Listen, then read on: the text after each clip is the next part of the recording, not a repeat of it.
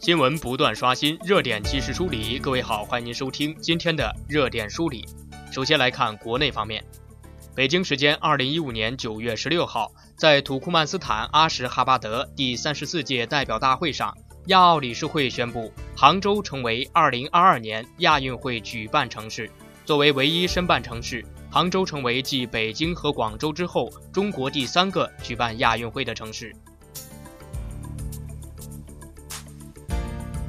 感叹花钱比赚钱难太多的阿里巴巴集团董事会主席马云，十六号公布了新的花钱路径——马云乡村教师计划，将每年为一百名乡村教师提供总额一千万元的奖金资助和持续三年的专业发展支持。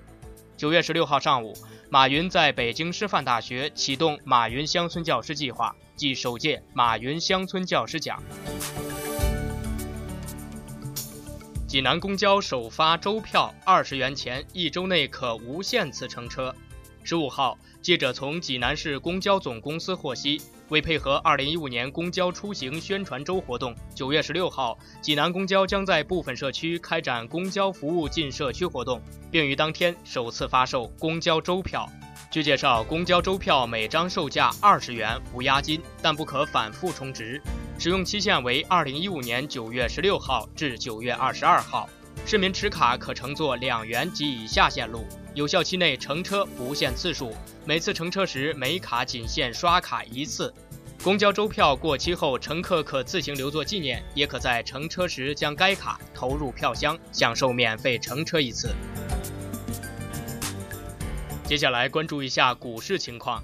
接连两日暴跌后，A 股按耐不住发起全面反攻。九月十六号，A 股欲扬先抑，尾盘爆发，沪指小幅低开后摸底两千九百八十三点五四点，早盘围绕三千点一线展开强势震荡，尾盘板块全面拉升，沪指上涨百分之五，攻下三千一百点，创业板涨百分之七，两市近千股涨停。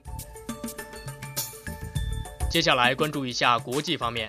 据路透社消息，两名行业人士透露，中国正试图以低于德国的报价向埃及出售两艘潜艇。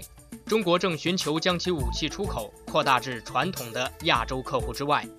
消息人士表示，中国已寻求通过更低出价以及为其在亚洲的武器出口提供富有吸引力的出口信贷条款，来与西方潜艇制造商竞争。中国迄今已经赢得了巴基斯坦和孟加拉国的潜艇订单。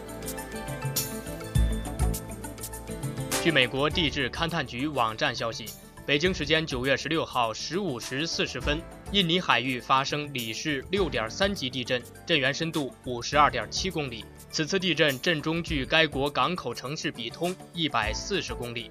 到目前为止，印尼当局尚未发布海啸预警。